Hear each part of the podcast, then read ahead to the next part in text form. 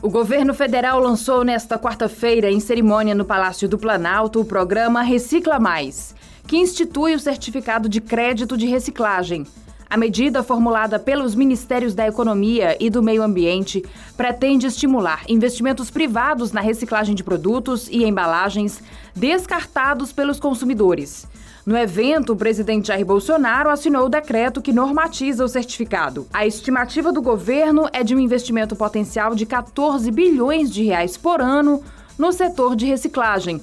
O cálculo leva em conta o quanto o país deixa de ganhar anualmente ao não reciclar grande parte de materiais e embalagens descartadas após o consumo.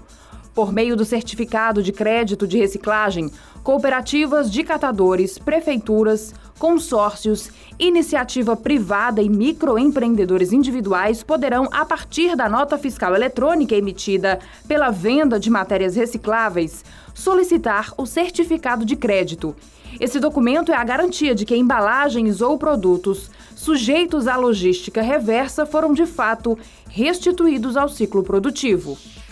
O concurso 2471 da Mega Sena, realizado nesta quarta-feira, não teve acertadores das seis dezenas. Os números sorteados foram 8, 23, 29, 30, 36 e 55. O próximo concurso, no sábado, deve pagar o prêmio de 70 milhões de reais. As apostas podem ser feitas até às 7 horas da noite do dia do sorteio em qualquer lotérica do país ou pela internet no site da Caixa Econômica Federal. A aposta simples, com seis dezenas, custa R$ 4,50.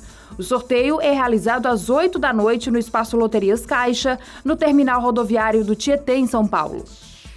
O boletim Infogripe, divulgado semanalmente pela Fiocruz, traz um alerta para o aumento dos casos de síndrome respiratória aguda grave em crianças. A nova edição aponta que as ocorrências estão ligadas majoritariamente ao vírus sincial respiratório na faixa etária de 0 a 4 anos. Já entre as crianças de 5 a 11 anos, os casos decorrem principalmente da Covid-19 e das infecções com rinovírus. A síndrome respiratória é uma complicação associada muitas vezes ao agravamento de alguma infecção viral. O paciente pode apresentar desconforto respiratório e queda no nível de saturação de oxigênio, entre outros sintomas. O novo boletim reúne dados da semana epidemiológica que vai do dia 3 ao dia 9 de abril. O levantamento leva em conta notificações registradas no Civegripe, sistema de informação mantido pelo Ministério da Saúde e alimentado por estados e municípios. Segundo a Fiocruz, as ocorrências em crianças estão com sinal de ascensão significativa em diversos estados desde fevereiro. No entanto, a curva de casos indica a possível formação de um platô, isto é, um quadro de estabilização dos níveis altos. Adriana Dias para a Jovem Pan News Fortaleza.